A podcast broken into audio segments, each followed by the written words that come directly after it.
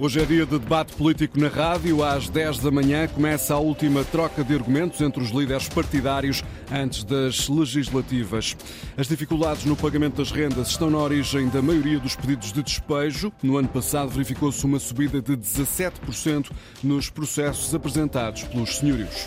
A esta hora estão 8 graus em Coimbra, 9 no Porto, 11 em Faro e também em Lisboa, 14 no Funchal e 15 em Ponta Delgada. Edição das 7 da manhã com Frederico Moreno. A campanha dos partidos políticos vem hoje até à rádio. O derradeiro debate antes das legislativas acontece esta manhã em Lisboa, nas instalações da RTP. O debate começa às 10 e decorre até ao meio-dia, com transmissão simultânea na Antena 1 TSF, Rádio Renascença e Rádio Observador.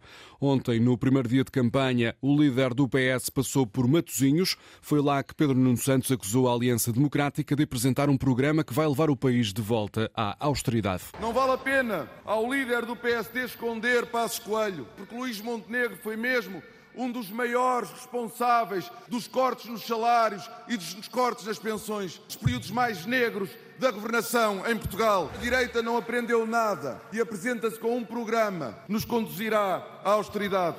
Críticas de Pedro Nuno Santos em Matosinhos, também na região norte, em Vila Real. Luís Montenegro deixou ontem à noite uma promessa aos reformados. Com a AD no poder, não haverá corte nas pensões. Eu quero aqui dizer aos mais velhos, ou se quiserem aos menos jovens, ou mais jovens do que os jovens, como quiserem, a esses eu quero dizer-lhes: nós não vamos, de maneira nenhuma, cortar um cêntimo que seja na pensão e na reforma de quem quer que seja.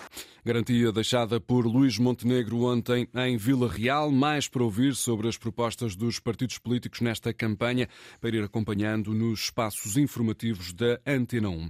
Os pedidos de despejo aumentaram 17% no ano passado. O balcão do arrendatário e do senhorio recebeu quase 3 mil processos para a desocupação de casas. A falta de pagamento das rendas, Rosa Azevedo, é a principal razão apontada pelos senhorios para forçar a saída dos inquilinos. O balcão do arrendatário e do senhorio recebeu no ano passado 2.672 pedidos de despejo. Os dados do Ministério da Justiça, divulgados pelo Jornal de Notícias e Diário de Notícias, revelam um aumento de 17%. O maior número de processos de despejo, mais de mil, são no Distrito de Lisboa. Só na capital são mais de 300. Segue-se o Distrito do Porto, com perto de 500 processos. Há várias cidades nas áreas metropolitanas metropolitanas de Lisboa e Porto, com mais de 100 pedidos de senhorios para desocupação das casas. É o caso de Sintra, Amadora e Gaia. A falta de pagamento das rendas está na origem da maior parte dos processos. Durante o ano passado, o balcão do arrendatário e do senhorio deu razão a mais de mil proprietários e mandou despejar os inquilinos. No final de 2023, estavam pendentes nos tribunais mais de 4 mil processos de despejo. Cada vez mais inquilinos a serem obrigados a sair de casa, muitos deles por não pagarem as rendas aos senhorios. Mais de metade dos alunos da Universidade do Porto admite sair de Portugal à procura de melhores condições de vida. É o que indica um inquérito realizado pela Federação Académica. O elevado custo de vida no país, Diogo Pereira, leva a que a maioria dos estudantes equacione emigrar. Primeiro, o objetivo. Perceber qual é que era a situação à porta das eleições legislativas. E segundo Francisco Porto Fernandes, o presidente da Federação Académica do Porto, há três grandes conclusões. A primeira é no acesso ao ensino superior. Cerca de 53% dos estudantes tiveram explicações no ensino secundário. Isto reflete ainda as desigualdades no acesso ao ensino superior. Junta-se depois a questão financeira. A propina é apenas a terceira despesa dos estudantes. Antes temos o alojamento, a alimentação, transportes. Durante o ensino superior chegamos a pagar mais de 400 euros por um quarto. Uma dificuldade que leva à terceira conclusão do inquérito. Mais de 50% do, dos estudantes considerarem emigrar, sendo que este número aumenta no caso das ciências e tecnologias, as engenharias, a gestão, em que o número é de 65%. Quanto mais alta é a expectativa salarial do estudante, mais é alta é a probabilidade de querer emigrar. Porque, de facto, facto, o preço de um T1 na, na cidade do Porto não dá para ser paga a renda com o, com o salário dos jovens. Nós estamos a falar de T1s a 1.100 euros e de 75% dos jovens a ganharem menos de 950 euros por mês. O presidente da FAP não tem dúvidas, o governo está a falhar. Desde 2019, o governo prometeu cerca de 18 mil camas. Cumpriram 3%, 474 camas. É uma associação académica, termina que faz mais do que o próprio executivo. Num ano, com o apoio do município, a FAP, que é uma estrutura de estudantes voluntários, ergueu uma residência de 40 camas. Nós, num ano, fizemos 10% das camas que o Estado Central fez em 5. A maior parte dos estudantes da Universidade do Porto imagina-se a fazer as malas e a viver fora do país.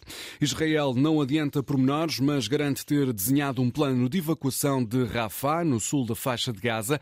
A agência de notícias France Press revela hoje que o exército israelita propôs um plano para a retirada de civis daquela cidade, onde estarão a viver em condições muito precárias cerca de um milhão e meio de palestinianos. Israel não dá qualquer indicação de um local alternativo alternativo para onde a população poderia ser deslocada de forma segura.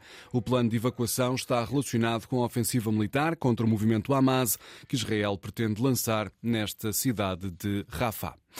O Rio Ave conseguiu travar a série de oito vitórias consecutivas do Sporting para o campeonato, num jogo com muita chuva. As duas equipas empataram ontem à noite no estádio dos Arcos, em Vila do Conde. 3-3 foi o resultado final. Para o Sporting marcaram Yulmand, Kiokeres e Coates. Do lado do Rio Ave, os golos foram apontados por Umaro Embaló e um bis de Yacubu através de duas grandes penalidades. O treinador do Sporting, Ruben Amorim, salienta que tropeçar faz parte da luta pelo título. Ainda faltam muitos jogos, todos os jogos vão ser um, um, umas finais e nós acreditamos muito que vamos atingir o objetivo final, sabendo que há percalços aqui ou ali, há muita coisa que nós devíamos ter feito melhor, não conseguimos há dias assim e, portanto, seguir em frente, o campeonato está em aberto. Com este empate, o Sporting deixa o Benfica escapar na liderança do campeonato. As Águias têm agora mais dois pontos, mas os Leões têm um jogo em atraso.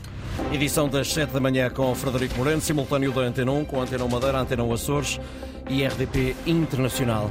Informação disponível e em permanência na internet em notícias.rtp.pt.